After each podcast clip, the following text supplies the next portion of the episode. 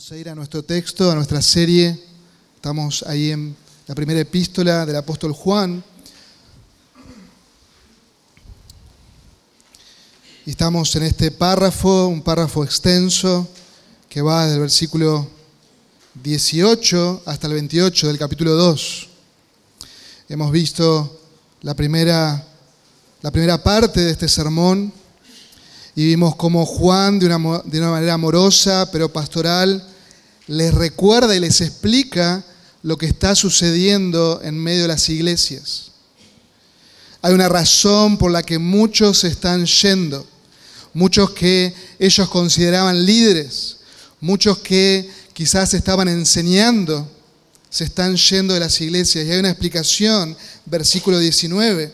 Ellos salieron de nosotros pero en realidad no eran de nosotros, porque si hubieran sido de nosotros, habrían permanecido con nosotros, pero salieron a fin de que se manifestara que no todos son de nosotros.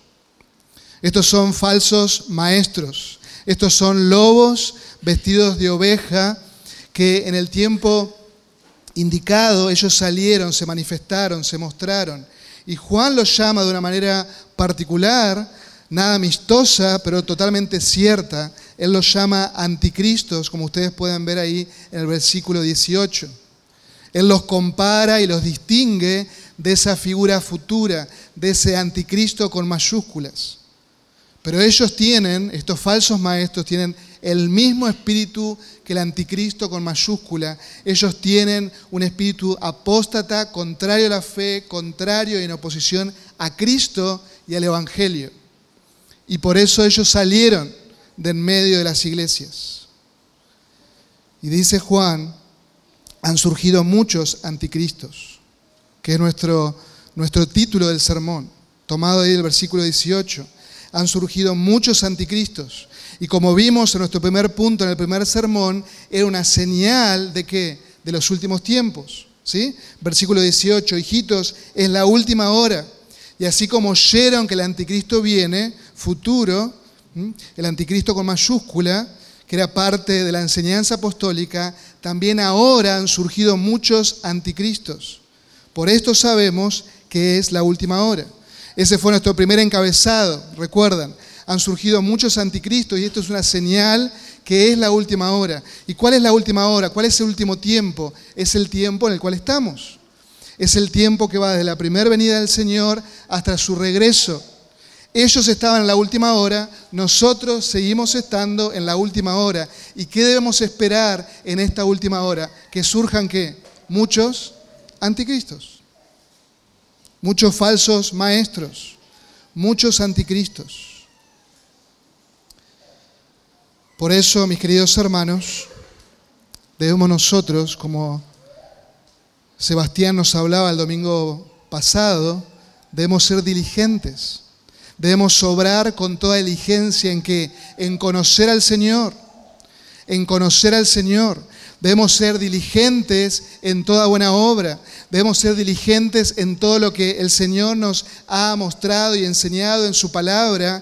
Y debemos vos y yo ser diligentes en estudiar, en conocer, en amar lo que Él ya ha revelado, porque estamos en el último tiempo. Y vos y yo somos responsables de eso, de esa diligencia, tal como veíamos el domingo pasado en la segunda carta del apóstol Pedro.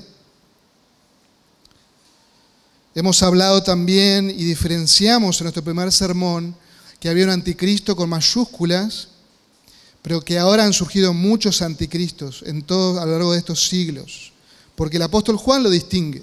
¿Sí? Observen ahí nuevamente versículo 18. Así como oyeron que el anticristo viene, futuro, también ahora han surgido muchos anticristos. Ellos se fueron, ellos son los anticristos. Y Juan los separa, los separa de los verdaderos creyentes. Él está diciendo, ellos no son de nosotros. Ellos niegan al Hijo y al negar al Hijo niegan también al Padre. Versículo 22, observen, ya lo hemos leído. ¿Quién es el mentiroso sino el que niega que Jesús es el Cristo? Este es el anticristo, el que niega al Padre y al Hijo. Todo aquel que niega al Hijo tampoco tiene al Padre. Ellos son los mentirosos, ellos son los anticristos. Ellos son los falsos profetas, falsos maestros que distorsionan la verdad, que minimizan la deidad de Cristo, que minimizan la humanidad de Cristo. Ellos tienen una visión de Cristo totalmente distorsionada a lo que nos dice la Escritura, totalmente distorsionada a quién es Cristo, que es la segunda persona de la Trinidad. Ellos no creen que Él es el ungido del Señor. Ellos desprecian la cruz. Ellos tuercen las escrituras. Ellos las tuercen. Se deleitan en la mentira. Se deleitan en transmitir la mentira. Ellos se disfrazan como, al igual que su padre, el diablo, como ángeles de luz. Y quizás tienen una linda carita, quizás son muy carismáticos en su manera de expresar, en su, en su manera de, de dialogar con las personas. Quizás hasta te mueven las emociones, pero ellos son anticristos. Son charlatanes, son estafadores de la fe, son burladores, mentirosos, buscadores de deleites diversos. Ellos siguen, siguen los pasos de Balaam, ese falso profeta que encontramos en Números capítulo 22. Ellos siguen esos pasos que por dinero, que por dinero blasfeman contra Dios, blasfeman contra el pueblo de Dios. Ellos aman el premio de maldad. Estos anticristos se deleitan en poner tropiezo. Por eso Juan dice, ellos salieron de nosotros porque no eran de nosotros. Y eso vos y yo lo tenemos que tener bien en claro. Vos y yo lo tenemos que tener bien en claro. Ellos salieron de nosotros porque no eran de nosotros. Se manifestó que no eran salvos. Se manifestó que no eran parte del cuerpo de Cristo, que no eran parte de la iglesia, que no eran parte de los redimidos, que no tuvieron nunca una relación salvífica. No es que ellos perdieron la salvación, no, ellos nunca tuvieron la salvación y se manifestó que ellos no eran de nosotros. Porque dice Juan, si hubieran sido con nosotros, ¿qué hubiera pasado? Hubieran permanecido hubieran permanecido. Ahora bien, Juan no solo explica lo que está sucediendo, sino que Juan quiere animar a estas iglesias, a estos hermanos. Él los ama profundamente. Él quiere enfocarlos. Él quiere que se gocen en esta salvación tan grande que ellos tienen en Cristo Jesús. Ellos quieren que se gocen en la verdad del Evangelio, en que ellos sepan que tienen verdadera comunión con el Padre y con su Hijo Jesucristo. Él quiere animarlos. Esta iglesia conoce, estas iglesias conocen la verdad, aman la verdad y viven la verdad. Necesitan profundizar en eso. Observen allí versículo 21. No les he escrito porque ignoran la verdad, sino porque, porque la conocen. Esto va, más allá de un conocimiento cognitivo, mental de las escrituras o del Evangelio. Ellos conocen la verdad en lo íntimo. Ellos tienen un conocimiento salvífico, un conocimiento relacional, personal, íntimo con el Señor Jesucristo que les salvó de todos sus pecados. En su nombre ellos tienen el perdón de pecados. Al igual que vos y yo, si estás en Cristo, tenemos el perdón de nuestros pecados por medio del Señor Jesucristo. Ellos tienen un conocimiento íntimo de la verdad del Evangelio del Señor Jesucristo. Y Él les escribe para animarles, para recordarles que ellos tienen la verdad del Evangelio, conocen la verdad íntimamente del Evangelio. Pero también, versículo 26, les he escrito estas cosas respecto a los que están tratando de? De engañarlos. ¿Y quiénes son esas personas que están tratando de engañarles? Los que se fueron. ¿Y quiénes son los que se fueron? ¿Cómo se llaman según Juan? Anticristos, muy bien, están ahí. Los anticristos. El apóstol, al explicarles lo que está sucediendo, él está también recordando verdades gloriosas de todo cristiano que está en Cristo tiene y posee. Verdades únicas, maravillosas, que vos y yo, aquellos que estamos en Cristo, en Cristo, y quiero preguntarte en esta mañana, sin más introducción, quiero preguntarte si vos estás en Cristo. Este prefijo es sumamente importante que lo entiendas, porque después de la muerte, si vos no estás en Cristo, lo único que te espera es condenación. Pero si estás en Cristo, te espera salvación y vida eterna. Así que es sumamente importante que vos examines tu propio corazón, si estás en Cristo, si has puesto tu fe, tu confianza en el Señor Jesucristo como tu único y suficiente Salvador. Examínate a la luz de la Escritura. Había muchos que estaban tratando de engañarles y Juan les dice esto, pero recuerda verdades gloriosas, realidades verdaderas, únicas, para aquellos que hemos confiado en el Señor Jesucristo.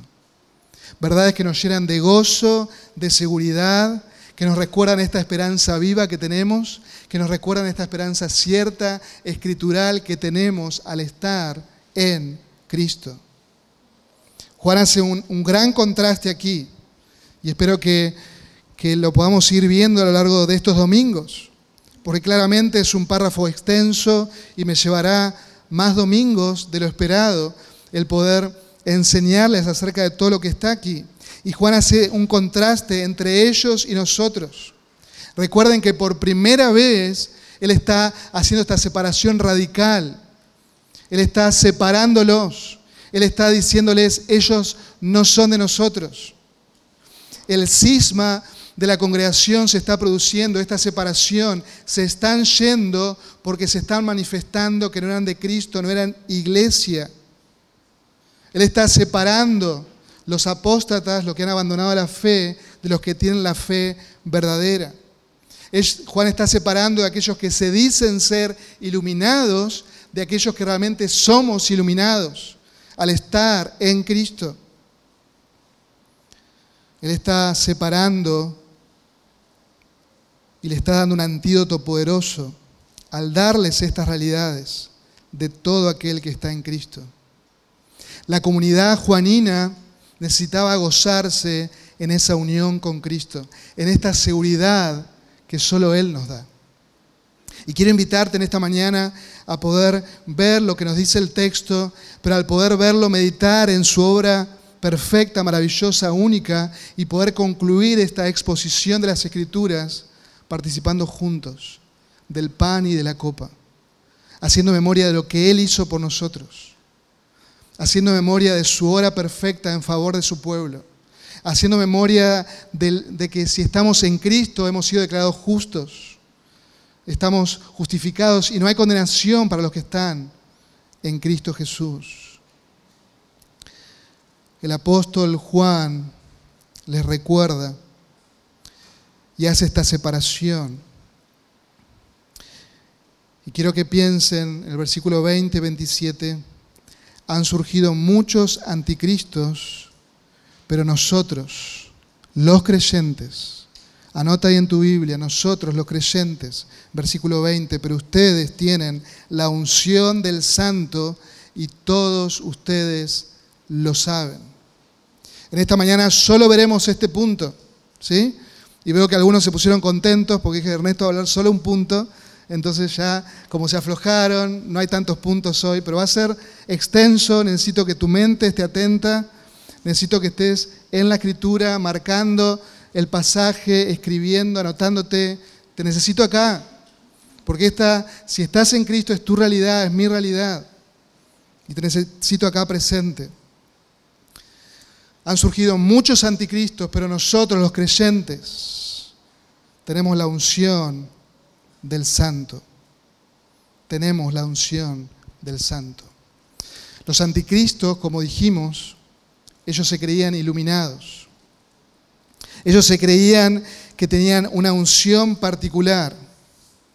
E-, ellos se autopercibían súper espirituales, que tienen lo último y lo novedoso ellos, para decirlo, para contextualizarlo a nuestro tiempo, ellos se creían que tenían la última aplicación, ¿sí? El Evangelio 2.0, ¿sí? Y, los, los apóstoles tenían el Evangelio 1.0, estaban desactualizados.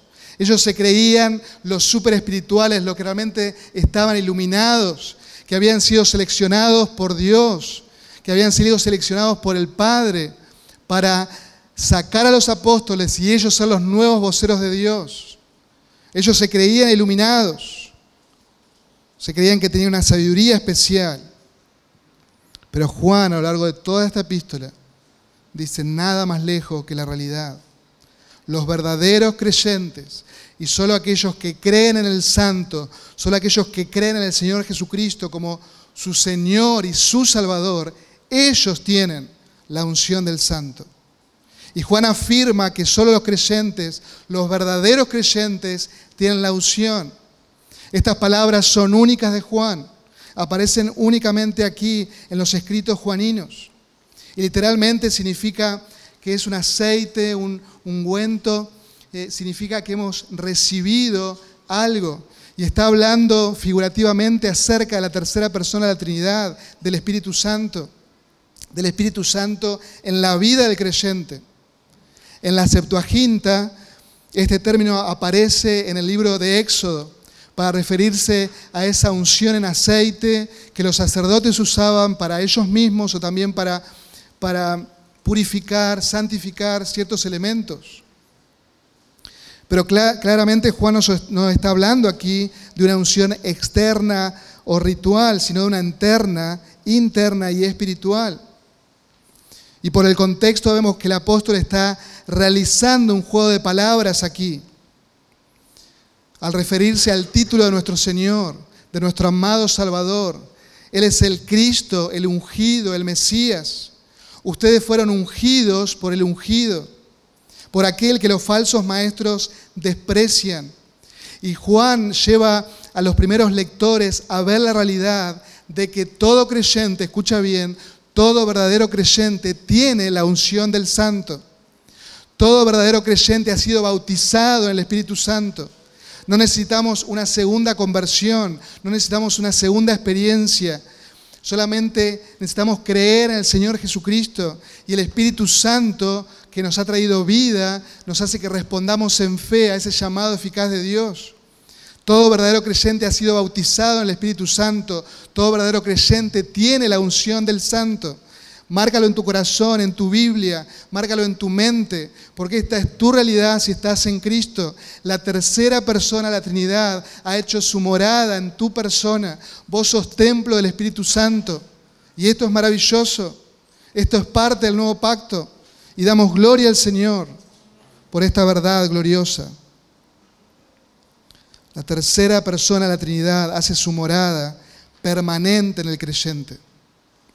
En el Antiguo Testamento vemos el obrar del Espíritu Santo y que muchas veces venía y luego se retiraba. Por ejemplo, lo vemos en el caso del rey Saúl. Él vino y lo ungió de una manera especial para ser rey, el primer rey de Israel. Pero ¿qué sucedió? El rey Saúl no era un creyente genuino. ¿Y qué sucedió? Él despreció al Señor, despreció su palabra, despreció la obra del Espíritu Santo en él que lo había ungido, lo había capacitado para ser el rey.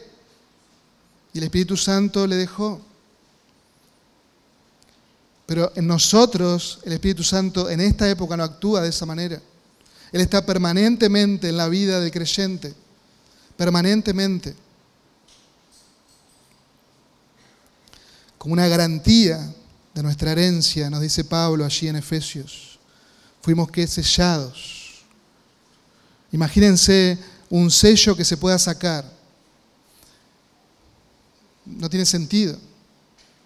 La garra de nuestra herencia. Estamos anclados, somos suyos y esa posesión es para siempre. Por eso el creyente, el salvo, siempre será salvo. Y si Dios lo permite, el domingo próximo veremos la perseverancia de los santos que nos muestra este mismo pasaje. Recuerden la promesa del Señor a los suyos, allí en el aposento alto. Aquellos que toman nota, Juan 14, 16, dice el Señor a los suyos, entonces yo rogaré al Padre y Él les dará otro consolador, otro que tiene mi misma esencia Dios, el Espíritu Santo, para que esté con ustedes para siempre. Es decir, el Espíritu de verdad, a quien el mundo no puede recibir. El Espíritu Santo no viene sobre toda persona en el mundo, no. El Espíritu Santo viene solamente a morar en la vida de los creyentes, a quien el mundo no puede recibir porque ni le ve ni le conoce, pero ustedes sí le conocen, porque mora con ustedes y estará en ustedes. Juan 14, 26 sigue diciendo el Señor, pero el consolador, el Espíritu Santo, a quien el Padre enviará en mi nombre, Él les enseñará todas las cosas y les recordará todo lo que les he dicho. En Juan 16, 13, todo el capítulo 16 nos habla acerca de la obra del Espíritu Santo, pero el versículo 13 dice, pero cuando Él, el Espíritu de verdad, venga, los guiará a toda verdad porque no hablará por su propia cuenta, sino que hablará todo lo que oiga y les hará saber lo que habrá de venir. Versículo 14, Él, el Espíritu Santo, me glorificará, dice el Señor, porque tomará de lo mío y se lo hará saber a ustedes. Todo lo que tiene el Padre es mío. Por eso dije que Él tomará de lo mío y se los hará saber. Se dan cuenta que el apóstol Juan trae esta afirmación sobre esta comunidad de creyentes sobre esta iglesia, al ver los falsos maestros, al ver e, esa intencionalidad que ellos están diciendo, nosotros somos los iluminados. Juan les dice claramente, no, ellos salieron porque no tienen ninguna iluminación de parte del Espíritu Santo. Los verdaderos iluminados son los creyentes, los que tienen el Espíritu Santo.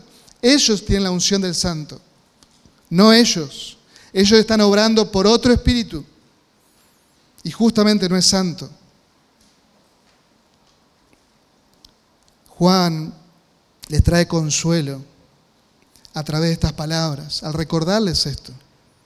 Hermanos, nosotros somos templo del Espíritu Santo y Él mora en cada uno de los hijos de Dios.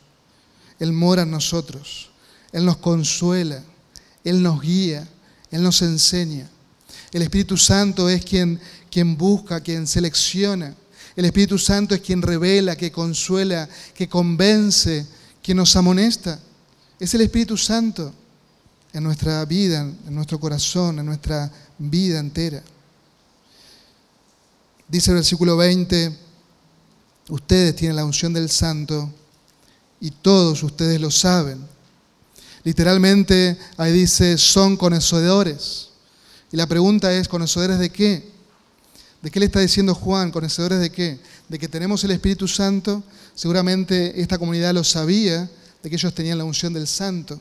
Pero quizás el versículo 21 nos da una respuesta mayor, lo que ellos conocían. Versículo 21, no les he escrito porque ignoren la verdad, sino porque la conocen.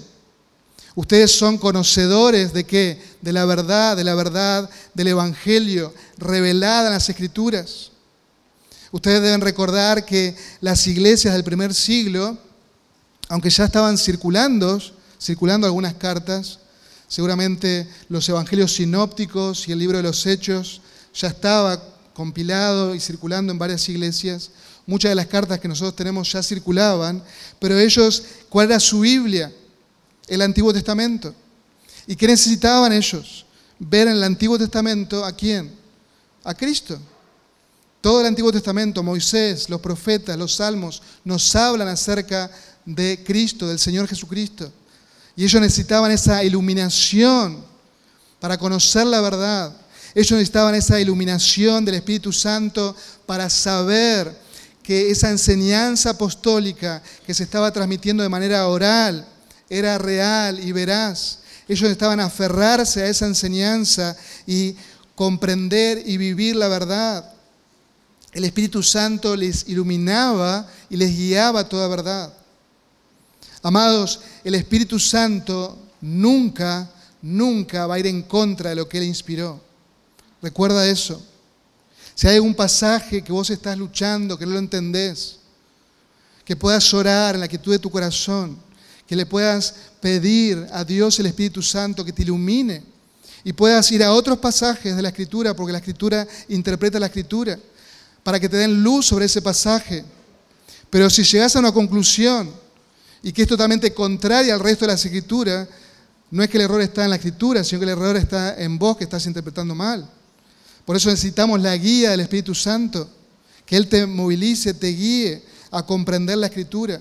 Hermanos, el Espíritu Santo nunca, nunca traerá nueva revelación.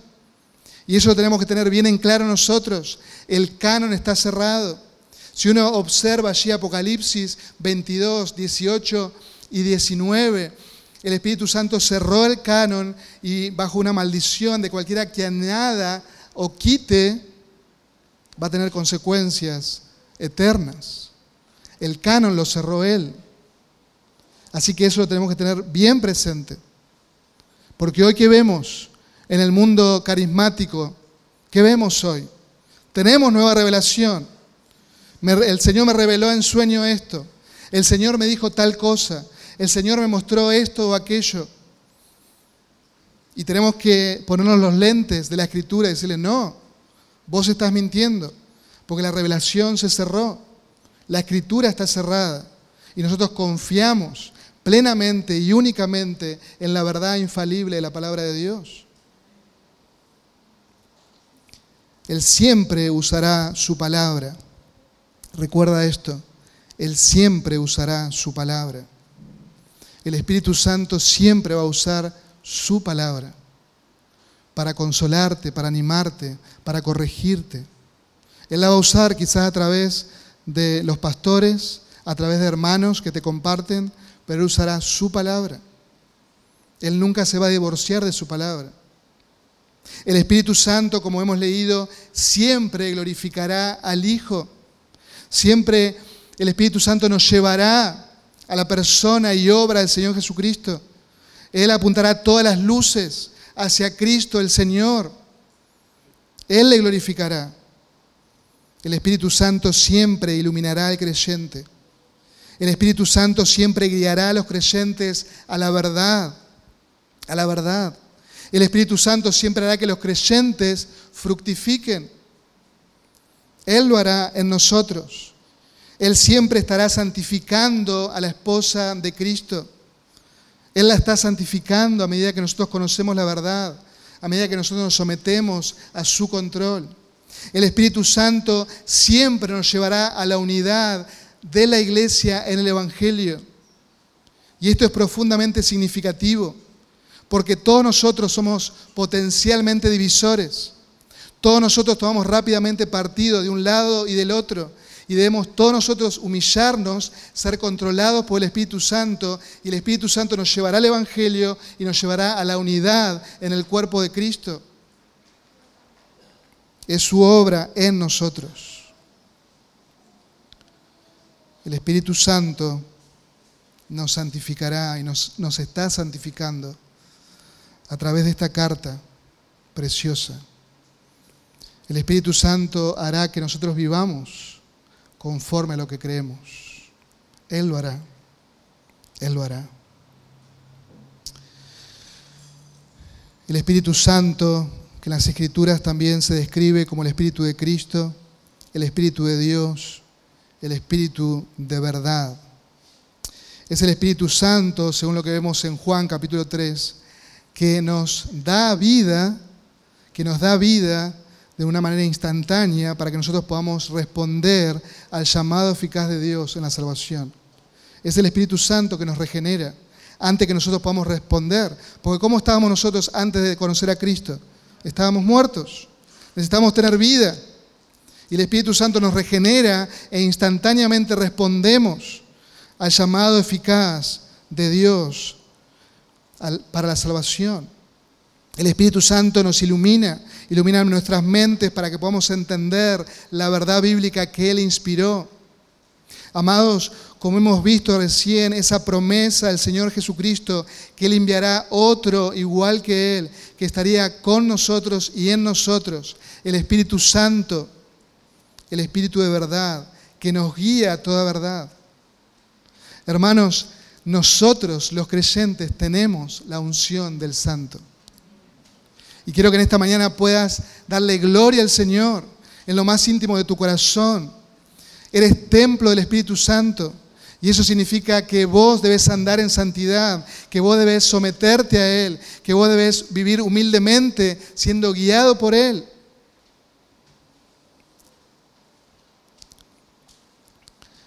Un teólogo, Marshall, señala y cito, el antídoto a la falsa enseñanza, que es el contexto aquí, el antídoto a la falsa enseñanza es la recepción interna de la palabra de Dios, administrada y confirmada por la obra del Espíritu. Se los leo de nuevo. El antídoto a la falsa enseñanza es la recepción interna de la palabra de Dios.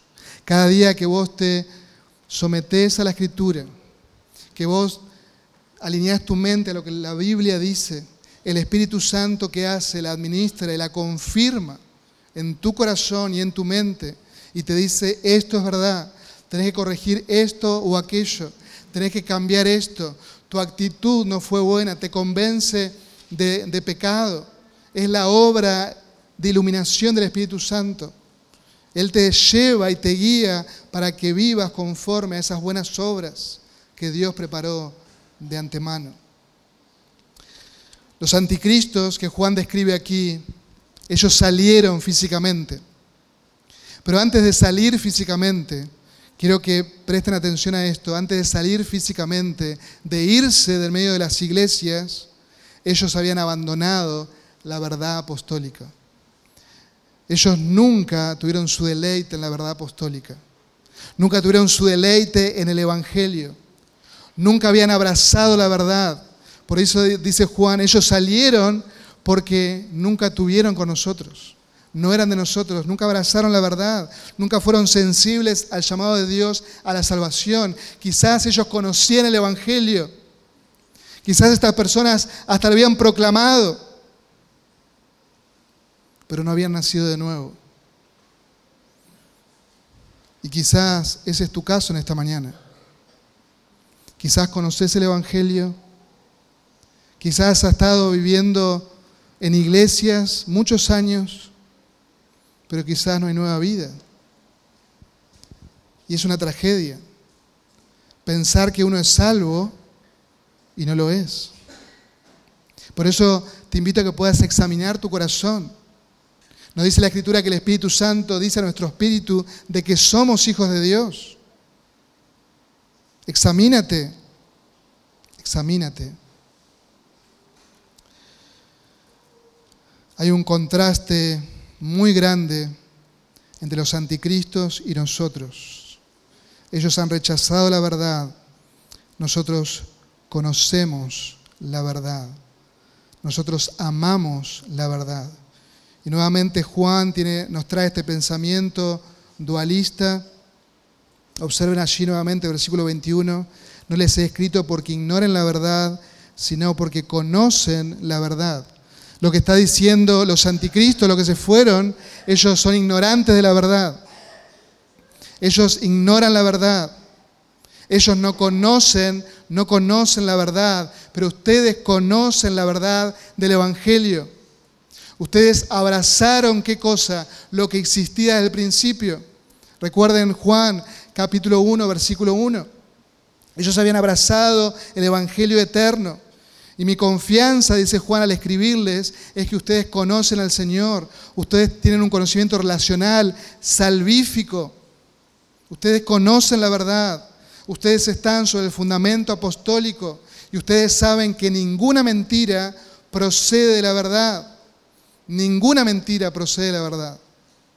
Juan, una vez más, hace una marca divisoria, clara, entre la verdad y la falsedad.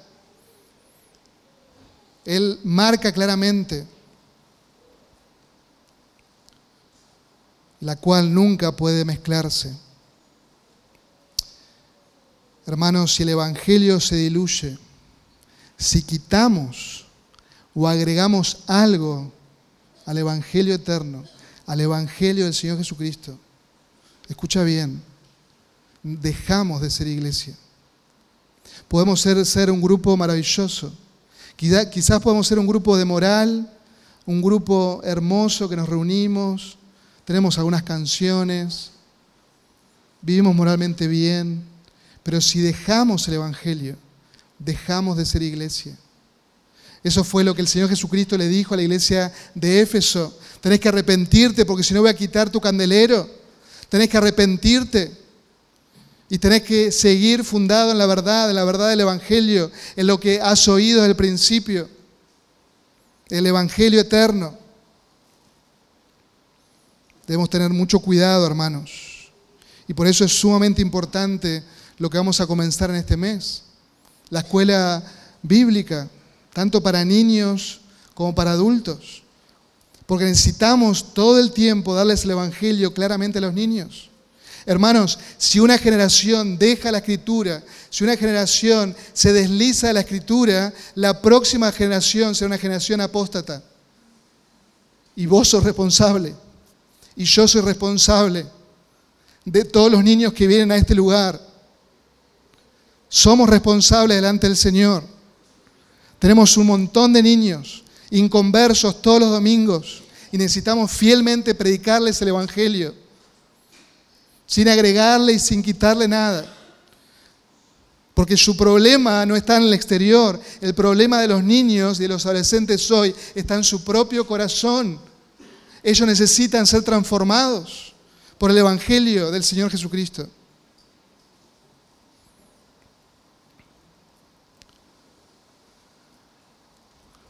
Hoy en día vemos tantas iglesias apóstatas que han abandonado la fe iglesias sumergidas en rituales externos religiosos, que no tienen vida espiritual. Hace tiempo hablé con un pastor ahí en la ciudad de Rosario, que él vino para darle vida a una iglesia de años, una iglesia que tiene más de 100 años. Incluso la iglesia, el edificio es un museo ahí en la ciudad. El municipio lo ha hecho como un museo. Un museo, no, un, Sí, un museo. Eh, como algo histórico. El edificio es hermoso, es de piedras, es maravilloso. Pero no solo que las piedras que están afuera están muertas, sino que está dentro está muerto. Y este hermano con lágrimas, este pastor que había venido para darle vida a esta iglesia, escuchen bien esto, él tuvo que aprender a darles un devocional, porque ellos se juntaban brevemente los domingos y él tuvo que aprender a ir aumentando el, diámetro del devocional, la duración del devocional, porque solamente ellos eran capaces de escuchar 10 minutos, 10 minutos de Biblia. Ya más les incomodaba. Este hermano con gran dolor me contaba y me decía, yo lo que estoy haciendo es predicarle domingo a domingo el Evangelio me estoy uniendo con otros pastores de la ciudad de Rosario para hacer un cambio porque necesitan el Evangelio. Son hombres y mujeres de 50, 60 años que no conocen el Evangelio, porque no tienen vida y viven una religiosidad. Iglesias muertas. ¿Por qué? Porque han abandonado el Evangelio. Iglesias muertas porque han desechado la unción del Santo. Y quisieron decir, eso no es verdad, yo prefiero otras cosas. Y empezaron a añadir a su vida religiosa. ¿Por qué hoy en día vemos tanto circo evangélico a nuestro alrededor? ¿Por qué vemos eso? Justamente porque han dejado el Evangelio. Esta semana veía a un señor, un tal Castellanos, seguramente los, lo conocen o no, y él decía a su comunidad, por un video, que los empoderaba. ¿Los empoderaba para qué? Yo me puse a escuchar y a reflexionar lo que estaba diciendo. Los empoderaba para tomar aceite. Imagínense que yo les digo ahora, tomen aceite, pongan en los linteles de la puerta aceite y hagan una sencilla oración. Ese aceite va a proteger su hogar. ¿Dónde está en la escritura eso? Es mentira. Es mentira. No hay tal cosa. La seguridad nuestra está en Cristo. Estamos en Él, estamos en el amado. No necesitamos hacer nada externo. Estamos en Él y estamos seguros en Él. Nada ni nadie nos podrá separar del amor de Dios, que es en quien, en Cristo Jesús. Estamos seguros en sus manos. Ni el enemigo puede tocarnos. Estamos seguros en Él. Pero estos payasos, perdónenme la expresión, usan los, púlpitos para hacer garabatos y todos están tras sus garabatos que hacen con las escrituras, las tuercen. Charles Spurgeon dijo, llegará el día en que los payasos enseñarán a las cabras. Y eso lo vemos hoy a diario. Hay muchos payasos en los púlpitos enseñando que a las cabras las iglesias están llenas de personas que no tienen vida espiritual. Y nosotros debemos saberlo, hermanos. Tantos movimientos espirituales que se levantan de aquí para allá han dejado el Evangelio, prefirieron la amistad con el mundo, abandonaron el mensaje, dejaron la verdad de lado, dejaron el fundamento apostólico, tal como estos falsos maestros, tal, tal como estos anticristos a los cuales Juan está nombrando aquí. Por eso, queridos hermanos, vos y yo, que estamos en Cristo, que tenemos la doctrina apostólica, ¿Qué es lo que debemos hacer? Permanecer, permanecer. Observen allí versículo 24, en cuanto a ustedes, una vez más ese contraste, en cuanto a ustedes, le estoy hablando a ustedes los creyentes, los que tienen la unión del santo, en cuanto a ustedes, que permanezcan ustedes lo que oyeron desde el principio. Si, ustedes, si en ustedes permanece lo que oyeron desde el principio, ustedes también permanecerán en el Hijo y en el Padre. ¿Qué es lo que ellos oyeron desde el principio? Es lo que Juan nos dijo en el capítulo 1, versículo 1 al 4. Él está dando sus credenciales apostólicas. Él está diciéndonos, yo soy un testigo ocular. Yo vi, escuché, contemplé, palpé a quién, al verbo de vida. Yo vi al Señor Jesucristo. Yo soy testigo ocular. Y yo les he enseñado eso, el Evangelio, sin, sin ningún tipo de adulteración. Así que nosotros debemos permanecer en la piedra angular que es Cristo, debemos permanecer sobre el fundamento apostólico y vos y yo debemos ser conscientes de cómo estamos sobreedificando. Ten cuidado cómo sobreedificas. Ten mucho cuidado. ¿Qué estás añadiendo? ¿Qué estás dejando de lado? Recuerden, la sana doctrina la tenemos que tomar toda, todo el consejo de Dios. No tenemos que decir, bueno, esto no es tan importante.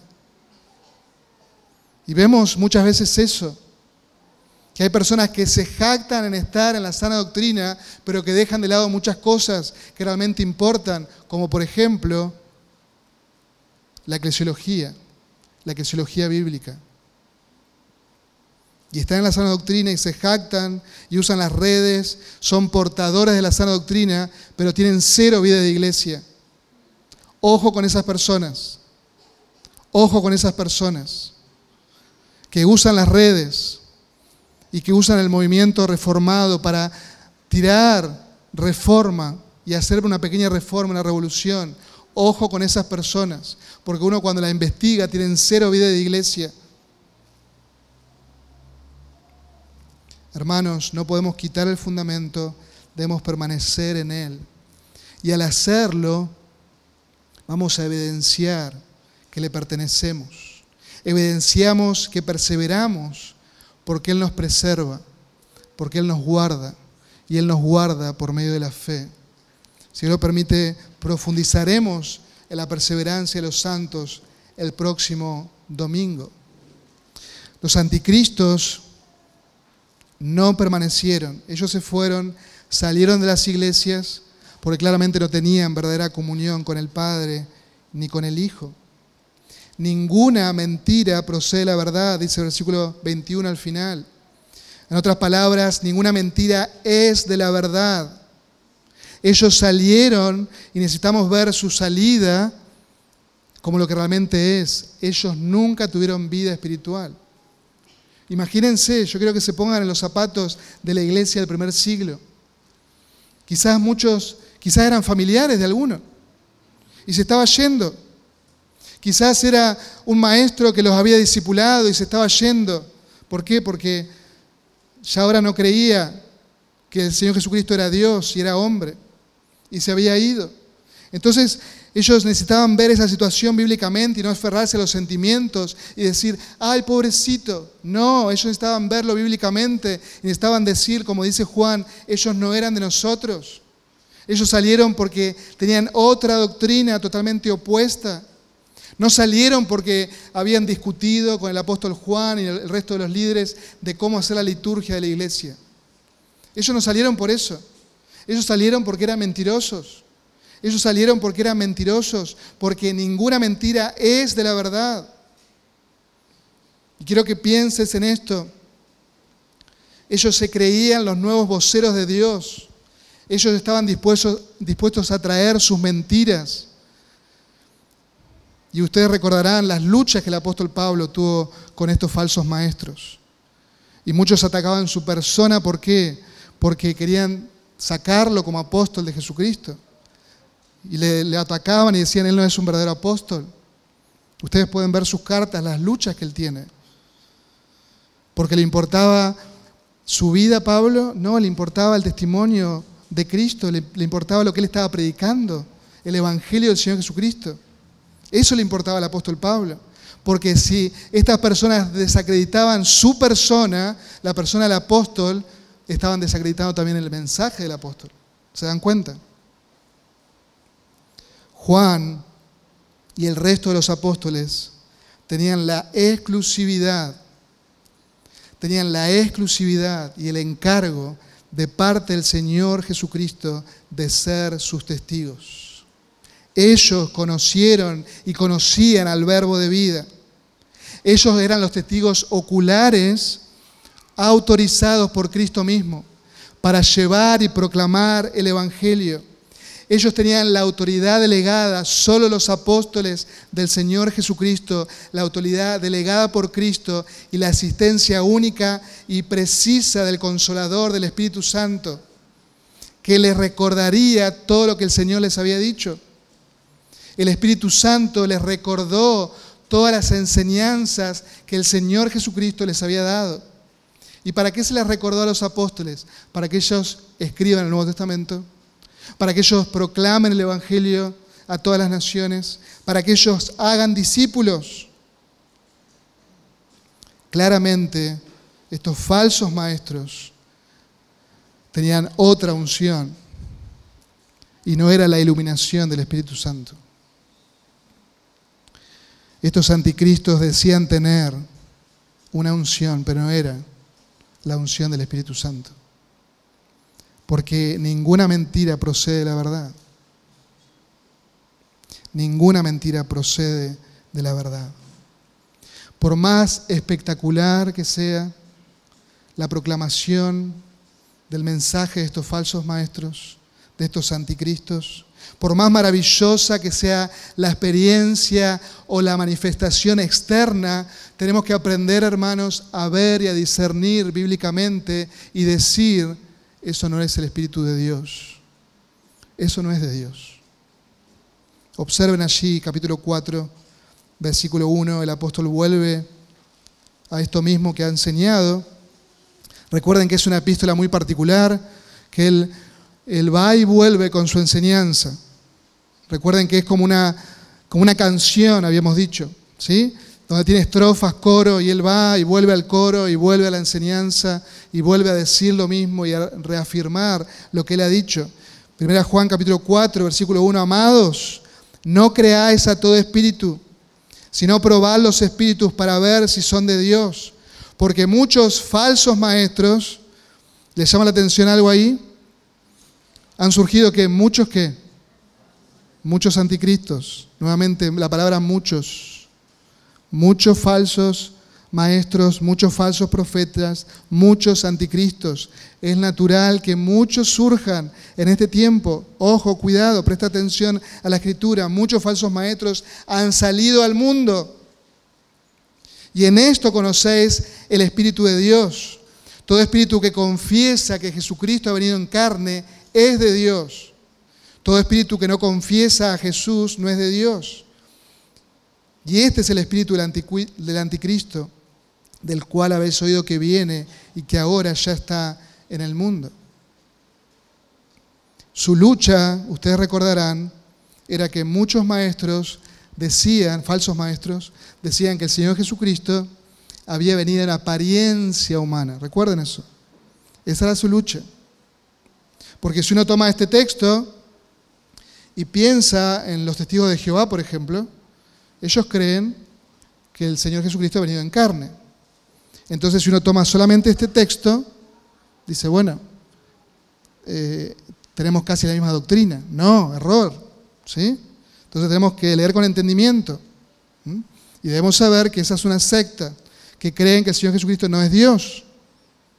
¿eh? Era parte de la lucha de Juan aquí, pero él no lo, no lo explica en detalle aquí en este texto. ¿sí?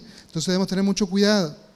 Recuerden, el Espíritu Santo glorifica al Hijo y debemos conocer bien quién es el Hijo. Es Dios y es hombre. 100% Dios, 100% hombre. Debemos conocer a nuestro Señor, a nuestro Salvador, profundizar en la Escritura quién es Él. Así que dice Juan, no creáis a todo espíritu. Amada iglesia, necesitamos discernir. Necesitamos ver y poner los lentes escriturales. Y necesitamos ver el mapa, el mapa evangélico actual y observar lo que dice la escritura. Dejar que el Espíritu Santo nos ilumine y saber, saber de que hay muchas iglesias, pero que no son iglesias de Cristo. Debemos discernir eso. Hace 15 días fui por primera vez al, a la oftalmóloga. Ya me costaba enfocar la Biblia, incluso tengo acá los anteojos. Me costaba enfocar la Biblia, la letrita chiquita, los comentarios, no sé si es por, ahorrar hojas o qué, pero cada vez lo hacen más chiquito, ¿no? y uno está luchando ahí, imagínense pasar horas leyendo y cada vez era más borroso, entonces voy a ir al, al médico y, esa persona, la doctora, me dio unos lentes con muchos, eh, unos anteojos con muchos lentes. Y le iba poniendo diferentes graduaciones, yo nunca había ido, no sabía cómo era. Y yo le había explicado, yo leo la Biblia, paso muchas horas, así que me dice, bueno, seguramente esta letrita es, sí, esa letrita es. Y me iba poniendo los lentes, iba cambiando, yo le decía borroso, borroso, borroso, ahí está. Y pude ver con claridad, ¿sí? Y, yo me reía de mi propia cara que puse, incluso cuando me llegaron los lentes, Caro se reía de mi cara, porque estaba como que ahora veo, ¿eh? como el ciego de Juan 9, ahora mis ojos ven. Y realmente es así. Pero llevándolo al plano escritural, hermanos, espiritual, muchas veces nos sucede lo mismo. No nos ponemos los lentes escriturales. ¿Y qué sucede? Comenzamos a abrazar diferentes errores que hay circulando. Comenzamos a abrazarlo como, bueno, también es parte de la iglesia. Son iglesia, pero bueno, tienen diferentes formas. Obviamente todos tenemos liturgias distintas. Hay liturgia que no está revelada en la escritura y tenemos libertad en eso, pero hay cosas que no. Hay cosas que no tenemos que poner los lentes escriturales y decir, no, esto no es el Espíritu Santo que está obrando en ese lugar. Hermanos, necesitamos aferrarnos a la palabra de vida, crecer en la doctrina bíblica. Necesitamos que Él nos guíe, que Él nos ilumine. No mezcles, nunca, nunca mezcles el error, porque eso te desviará, te desviará. Por eso ama lo que Él ha revelado y recuerda, tú tienes la unción del Santo. Amados, necesitamos orar, orar por un verdadero avivamiento en medio de nosotros. Ustedes somos parte del ministerio ante su palabra y nosotros oramos como pastores para ver, para ver un avivamiento en, las iglesias. ¿Y qué ocurre cuando hay un verdadero avivamiento? La escritura está en el centro, en donde debe estar, en el centro de los púlpitos. Hay predicaciones positivas. El verdadero evangelio es proclamado. El ministerio de ante su palabra está justamente para bendecir a pastores, para guiar a pastores, para llevarlos a la sana doctrina, en la cual nosotros somos parte. Pero necesitamos como iglesia orar por un verdadero y genuino avivamiento, donde el Evangelio está presente, donde hay transformación de vidas. Pero también, hermanos, necesitamos ver las barbaridades que ocurren en muchos templos evangélicos hoy Necesitamos ver Y no te digo que te pongas a ver eso, pero si escuchás de eso, si te muestran algo, que puedas ver que las caídas y diversas manifestaciones no son del Espíritu. Eso no está revelado en la Escritura.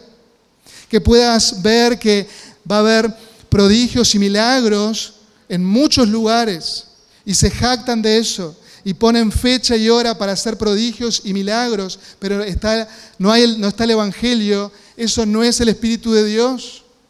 No es el Espíritu de Dios y debemos hablar bíblicamente. Cuando hay decretos y declaraciones, que declaro esto, que declaro aquello, es como que si ellos mandan a Dios. ¿Quién es el soberano? ¿Son esos pastores? ¿Son esos falsos pastores? ¿O es el Dios el soberano? Eso claramente no es el Espíritu de Dios. Iglesias donde hay diversidad de lenguas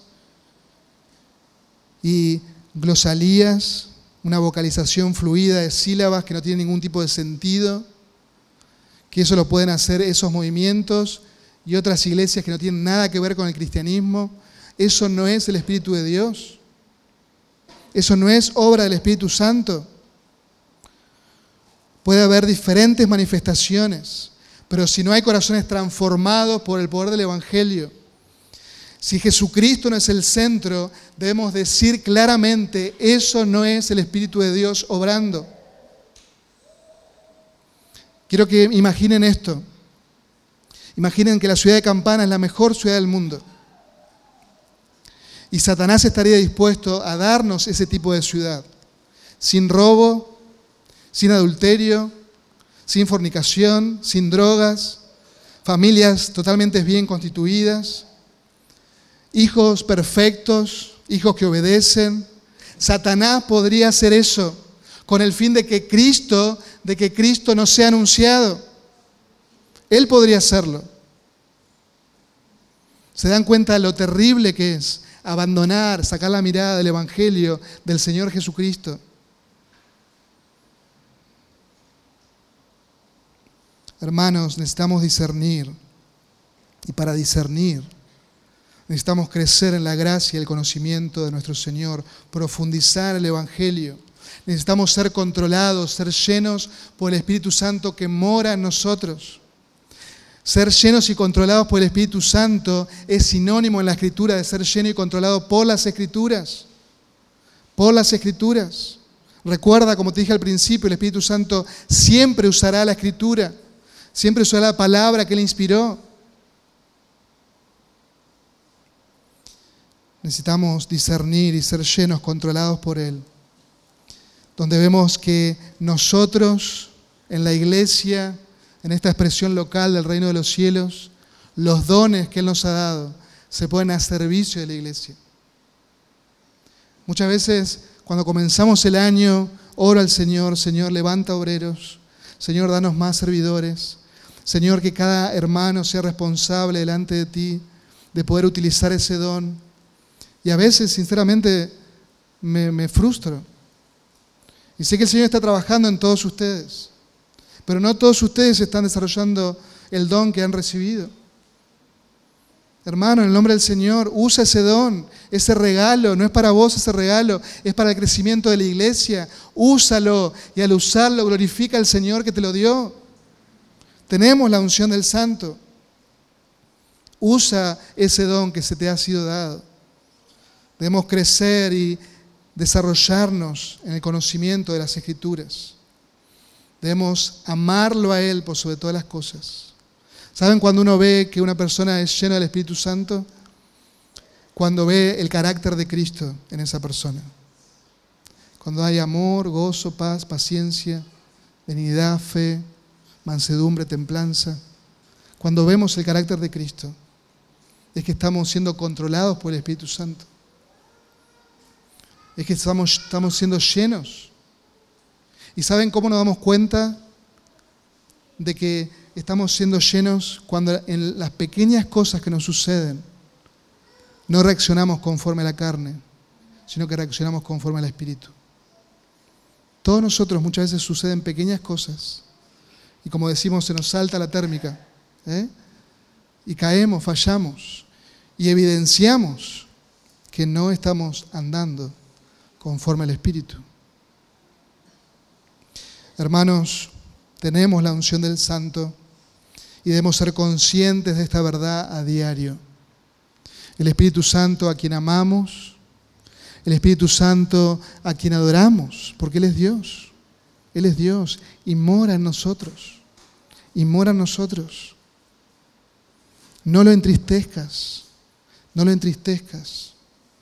Ahí en Efesios el apóstol Pablo dice, no entristezcáis al Espíritu Santo de Dios, por el cual fuiste sellado para el día de la redención. No lo entristezcas. Permíteme que Él te llene, que Él te controle. Que la persona de Cristo sea exaltada en tu vida. Que los demás puedan ver eso. Que los demás puedan ver eso.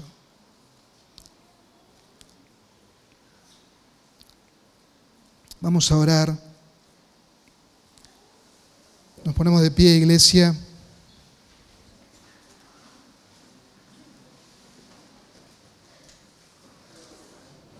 Y nos preparamos para participar de los símbolos, teniendo en cuenta esta verdad que hemos visto hoy. Tenemos la unción del Santo nosotros los creyentes. Vamos a orar. Señor y Padre, venimos en esta mañana una vez más agradecidos por tu palabra. Agradecidos, Señor, por la persona de tu Hijo, pero también agradecidos por la persona del Espíritu Santo que mora en nosotros. Señor, gracias te damos por su obrar silencioso pero poderoso en nuestras vidas. Gracias porque Él nos ha dado vida para que podamos responder en fe a ese llamado tuyo a la salvación. Ese nacer de arriba, nacer de lo alto. Gracias, Señor, porque no es algo que nosotros buscamos, sino que tú hiciste de una manera soberana. Y queremos en esta hora darte gloria a ti. Y al estar delante de los símbolos, estos símbolos santos, porque tú los has santificado, que nos hacen recordar la obra perfecta de tu Hijo en favor nuestro. Venimos delante de ti, Señor, y, y somos conscientes que el Espíritu Santo nos guía a toda verdad, pero también que el Espíritu Santo nos convence de pecado, de justicia y de juicio. Y oramos, Señor, si y nos examinamos. Si hay algo, Señor, que en la semana estuvimos andando no conforme al Espíritu, sino conforme a la carne, oh Señor, perdonanos, limpianos, santificanos. Queremos traer tu palabra a nuestra mente una vez más y saber de que tú eres fiel y justo para perdonar nuestros pecados y limpiarnos de toda maldad. Gracias te damos, Señor, por tu obra santificadora en nosotros. Que al tomar de estos símbolos seamos conscientes de eso. Gracias por tu palabra.